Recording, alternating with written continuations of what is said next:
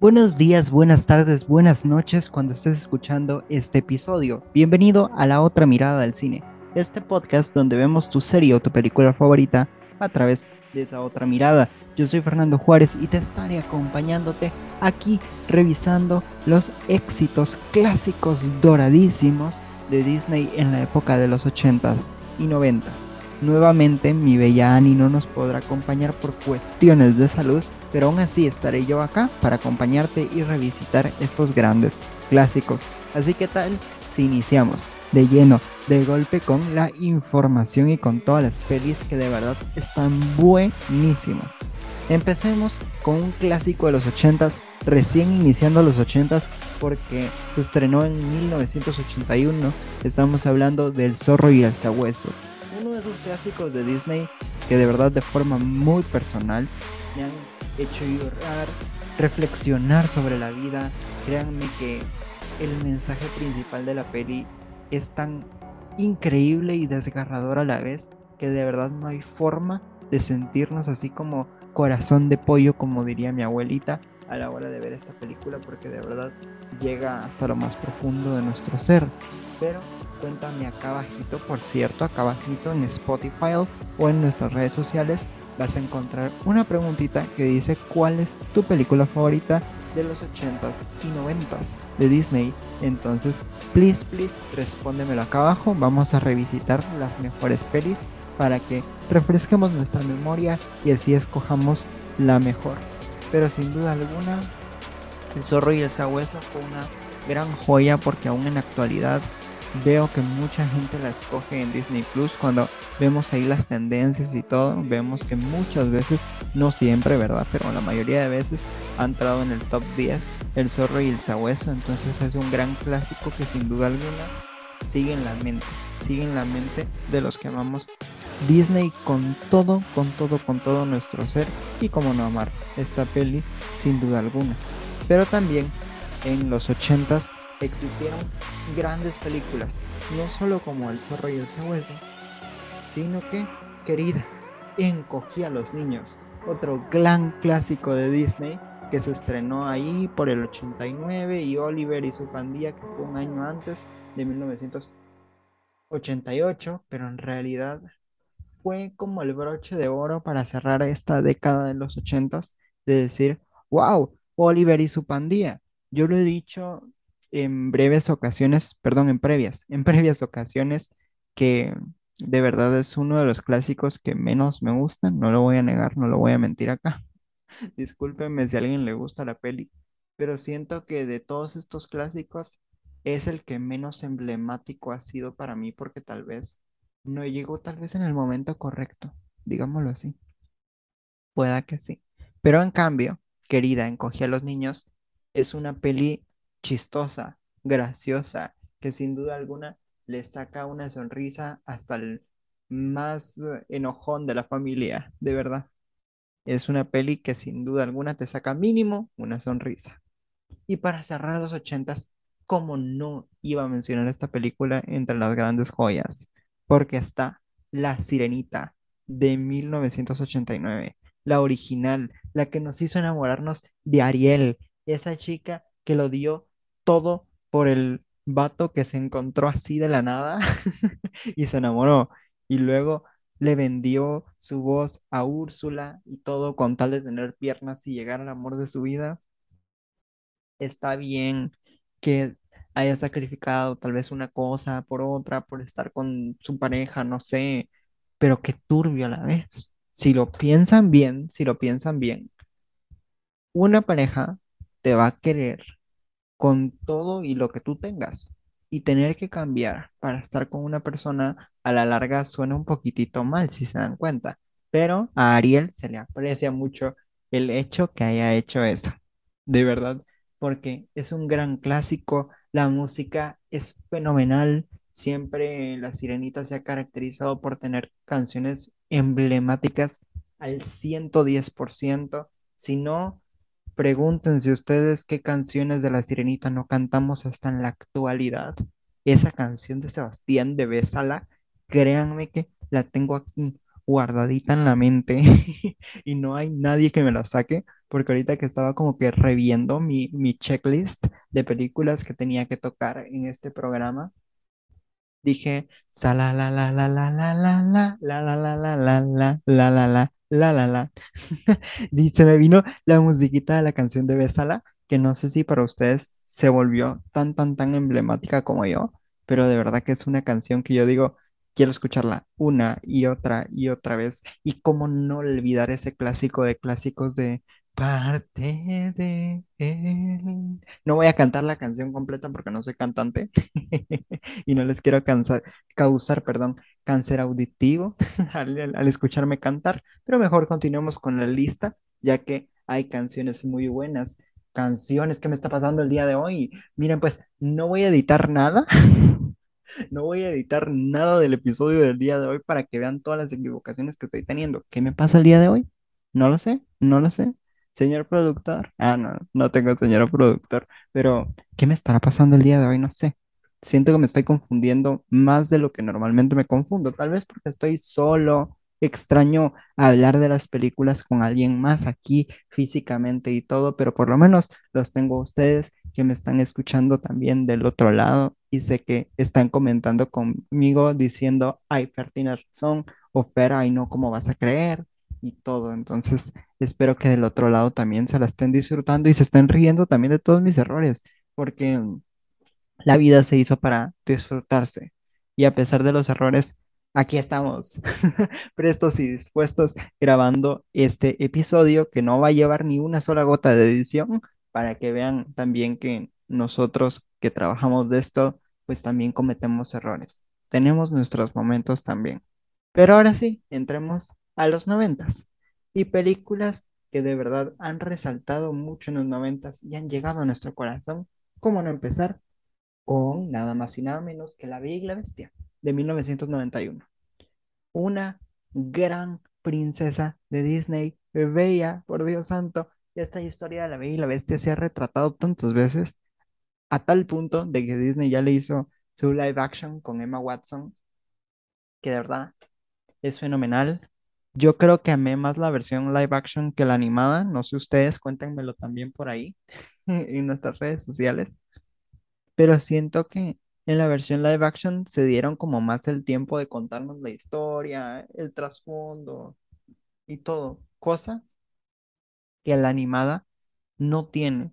¿Por qué? Porque es una película animada de los noventas, las películas animadas tendían a ser un poco cortas, entonces se entiende, se entiende por qué se hizo así. Pero sin duda alguna, la Bella y la Bestia es uno de esos grandes clásicos y luego al año siguiente le vino otra gran princesa de Disney que es Jasmine con la película de Aladdin en el 92 que señoras y señores, de verdad, Jasmine entra en mi top 3 de princesas, que por cierto si no se saben mi top 3 les cuento, en primer lugar está Mulan sin duda alguna. En segundo lugar está Pocahontas y en tercer lugar está Jasmine de Aladdin. Entonces créanme que cuando también salió la versión live action de Aladdin y vi a Naomi Scott como Jasmine, yo dije, Dios santo, no, qué gran regalo, qué gran regalo nos han dado, porque sin duda alguna ella hizo una gran interpretación. Y ya que estamos hablando del clásico directamente, lo que me gusta es el genio, de verdad. Yo creo que hicieron un buen trabajo con este personaje porque fue como nuestro personaje de, de descanso en la película, como para hacernos reír y todo y tener como ese punto comédico de la peli, de verdad. Pero otro gran clásico de Disney de los noventas precisamente fue El Rey León en el 94 que Dios santo, qué joya, qué joya de las películas animadas de Disney, de verdad. Si no tienen al Rey León en un pedestal, no sé qué están haciendo con su vida, de verdad, chicos, porque El Rey León es la mejor historia de película animada que mis ojos de forma muy personal han visto, ya que nos tocan temas tan crudos en la película de una forma tan entendible que hasta un niño de tres años, hasta un adulto de 95 puedan entenderlo sin duda alguna y que se sientan identificados con la historia, con todos estos momentos fatídicos y todo, como lo dice la misma canción del inicio, el ciclo sin fin, vemos cómo Simba nace, cómo muere su padre en manos de Scar, que bueno, Scar le echa la culpa a Simba y todo lo que pasa, no se considera spoiler porque ya a este punto de la vida creo que todos deberían de haber visto El Rey León, pero créanme que es una película que marcó mucho, me marcó mucho de forma muy personal y cuéntenme también ustedes ahí en nuestras redes sociales si también les marcó mucho. Les cuento que hay de películas tras películas, hay un montón y muchas que han marcado nuestra vida.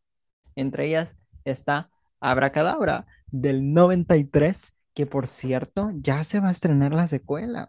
Ahorita dentro de poco, en septiembre, tendremos la secuela y el retorno de estas grandes brujas que de verdad nos ganaron el corazón. Yo creo que es de mis películas de Halloween favoritas por excelencia, porque siento que mezclan muy bien el drama, la acción, la comedia y hasta la música, porque tenemos como dos o tres momentos musicales en la película que sin duda alguna se roban todo el show. Entonces, siento que Abra Cadabra es una muy buena película que es importante como revisitarla y más ahorita que se viene la secuela para refrescarnos la memoria y así en septiembre poder hacer así un super mega maratón de Abra Cadabra para así alimentar nuestro ser de esta bella película que por cierto los protagonistas originales regresan para esta secuela entonces va a ser bien pero bien interesante y ya que estamos tocando pelis interesantes,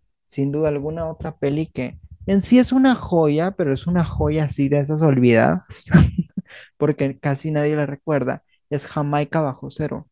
Esta película de Disney es tan fenomenal y fuera de lo común, de lo que normalmente hacía Disney, por lo menos en esa época, que de verdad no sé por qué para muchos no entra en la lista de joyas, porque de verdad ver Jamaica bajo cero nos deja grandes mensajes de cómo trabajar en equipo y muchas cosas más. Yo creo que los noventas fue el año donde Disney hizo como más películas deportivas, si lo vemos de esa forma, ya que ahorita les voy a contar en esta lista que también en los noventas se vino una gran trilogía de películas de deportes que ahorita vamos a llegar ahí, pero Jamaica bajo cero marcó un precedente marcó un precedente de películas de deportes, porque antesito en los ochentas no lo mencioné, pero tuvimos la primera versión de Herbie, la cual no fue tan emblemática, por eso no la incluí en esta lista, pero vemos como Disney también ha tenido la tendencia de hacer películas sobre deportes, que para cualquier persona consideraría que no es tan común, pero en realidad Disney sí se ha preocupado por tener también estas pelis súper deportivas. Otro gran clásico de los noventas es Los Tres Mosqueteros. Pero, pero, ojo, ojo, no la versión de Mickey, que me encanta, esa fue de inicios de los 2000, no, la versión de Los Tres Mosqueteros de Disney, la versión live action y todo, que también muy poca gente conoce, de verdad que siento que hay varias pelis de los noventas que fueron muy amadas y otras muy, muy, muy olvidadas. Y ya que estamos hablando de pelis amadas, hablemos del extraño mundo de Jack.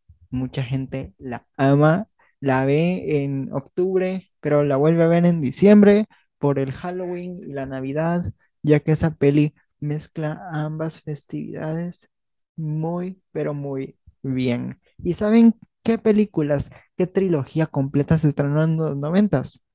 Pues Los Campeones, los Mighty Dogs, ¿Cómo olvidarlos totalmente? Fue una trilogía muy buena de los noventas. Si ustedes no la han visto, ya está disponible en Disney Plus para que la puedan ver. Y aparte hay una serie tipo spin-off o secuela en Disney Plus también titulada The Mighty Ducks, que está muy buena, se las recomiendo al mil por ciento.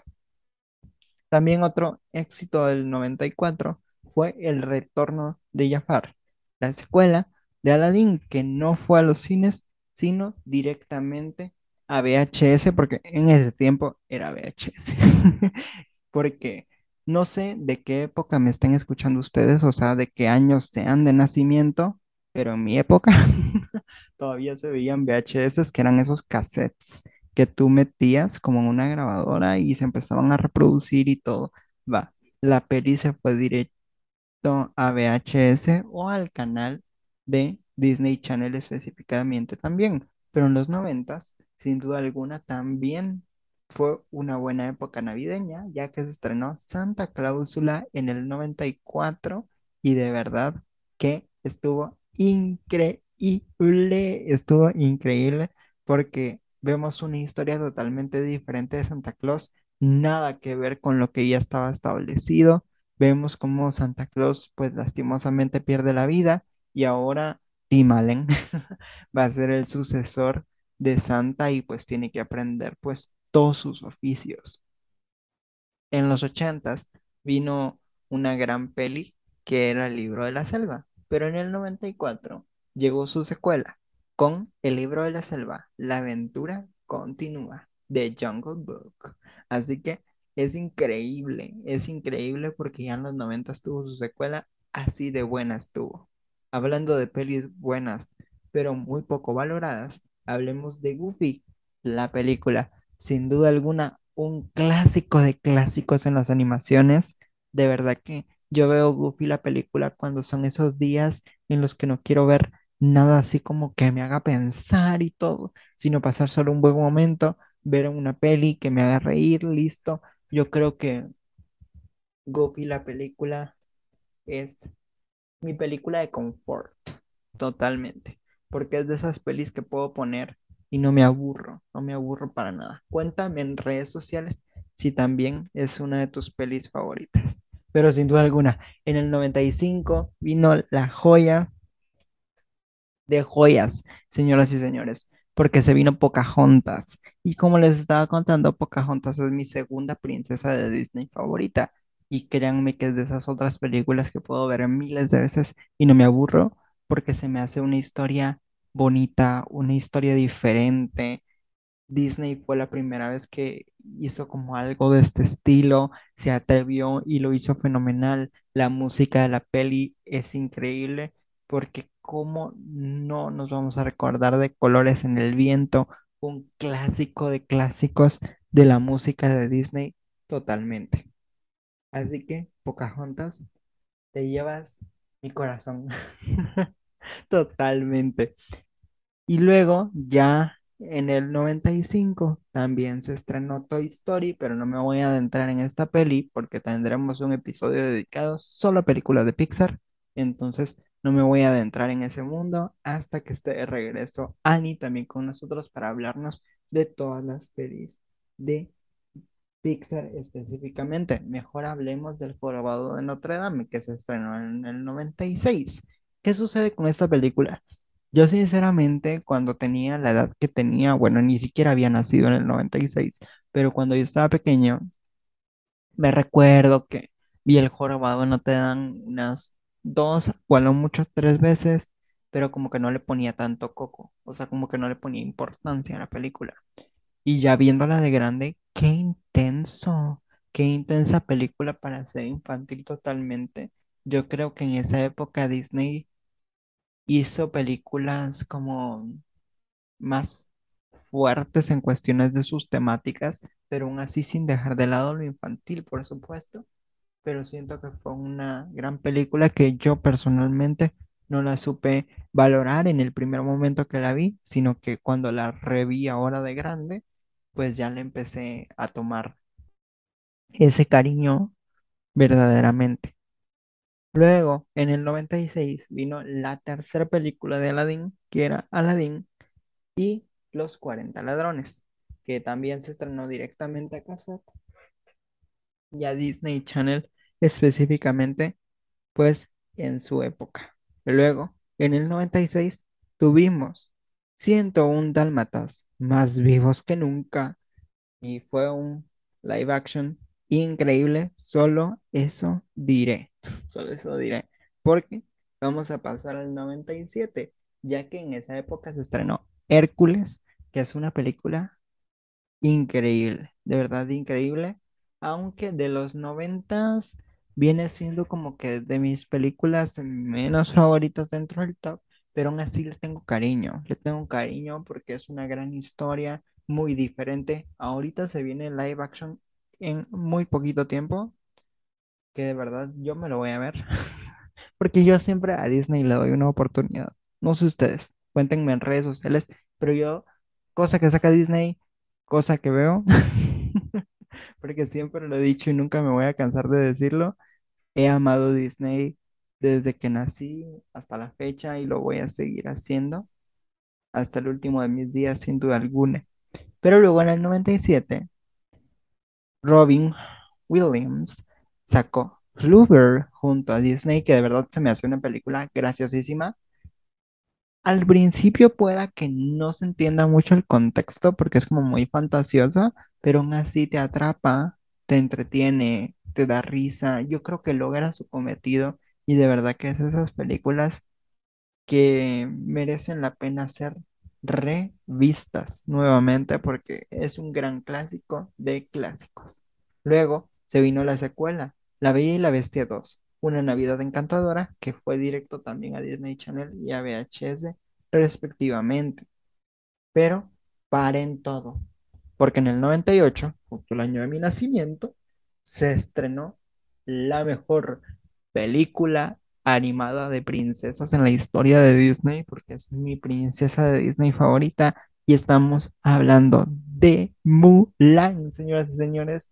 Qué tremendísima película, una genialidad, una joya. Ay, ¿cómo se los digo? De verdad, es tan increíble que no tengo palabras, porque se me hace una película fenomenal y aparte, Mushu, ay, Mushu cómo da de risa Mushu. Es otro personaje de descanso, de verdad, así como pasó en Aladdin con el genio, aquí está pasando lo mismo, pero con Mushu, de verdad que te saca una sonrisa y es inevitable no sonreír con él. De ahí, en el 98 salieron dos secuelas, Pocahontas 2 y El Rey León 2, que se fueron directo a VHS y también a Disney Channel, que para hacer secuelas directas para la televisión fueron muy buenas, muy buenas. Siento que no perdieron calidad ni nada, sino que nos contaron una muy buena historia entretenida que nos llegó al corazón. Que por cierto, si no han visto esta peli, está disponible en Disney Plus. Y en el 98 también se estrenó una gran película de Lindsay Lohan porque salió Juego de Gemelas, o mejor conocida en España, que no sé por qué le llamaron así en España, tú a Londres y yo a California. Dios santo. Pero Juego de Gemelas es tan increíble porque dura casi dos horas y media. Y esas dos horas y media, tú no las sientes. Te envuelves en el viaje, viajas con ellas, entras en su mentira para lograr juntar nuevamente a sus padres y ser toda una gran familia feliz. Sin duda alguna, es una película de comedia que nos deja un gran mensaje. Y como dato curioso, dato que cura, o dato random, como diría mi amiga Annie, es que Juego de Gemelas es de las pocas películas de Disney, o me arriesgaría a decir yo que la única película de Disney donde vemos que una de nuestras protagonistas, en este caso la mamá de las niñas, es alcohólica. Es la primera vez que lo vemos en Disney. Desde mi perspectiva, cuéntenme ustedes en nuestras redes sociales si, es así o conocen alguna otra película de Disney animada o live action donde uno de los protagonistas sea alcohólico. Ustedes me lo dirán, pero es un dato bien, pero bien interesante.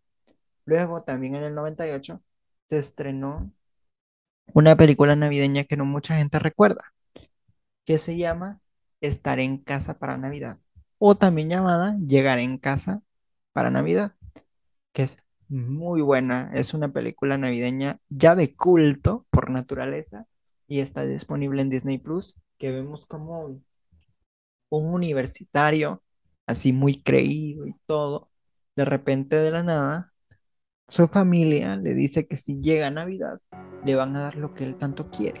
Y todo, que no les voy a decir qué es, porque si no lo han visto, spoiler.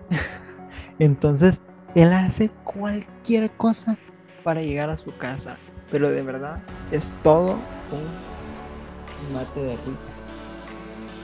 Y ya, para ir cerrando este episodio de 80s y 90s, se estrenó El Inspector Gadget en el 99, que es una gran película live action de Disney, que yo creo que la tendrían que retomar porque es increíble El Inspector Gadget. Me encanta. Y también en el 99 se estrenó Tarzan, que sin duda alguna es fenomenal. Y con esto cierro con Tarzan. Porque Tarzan se estrenó en el 99. Fue de las pocas películas que se estrenaron en el 99. Porque si lo vemos y lo analizamos bien, de verdad muy pocas pelis. pero creo que cerró con broche de oro. Tarzan, una gran película que sin duda alguna se volvió una de las joyas para la mayoría del público que amamos Disney. Porque cómo no amarlo con ese soundtrack tan increíble. Nosotros lo estábamos hablando en otro episodio anterior. Si quieren lo pueden ir a escuchar junto con Capitán Carla. Que veníamos nosotros, escuchamos el soundtrack de la peli y de verdad el soundtrack de la peli la podemos aplicar en nuestra vida en cualquier cosa que se nos presente.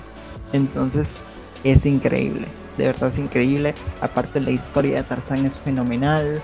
Ay no, de verdad que si yo sigo hablando podría estar acá horas y horas y horas hablando de lo increíble que es Disney. Pero llegó el momento de despedirme. Para mí ha sido todo un gusto estar con ustedes. Pero no se pierdan el próximo episodio, el próximo miércoles.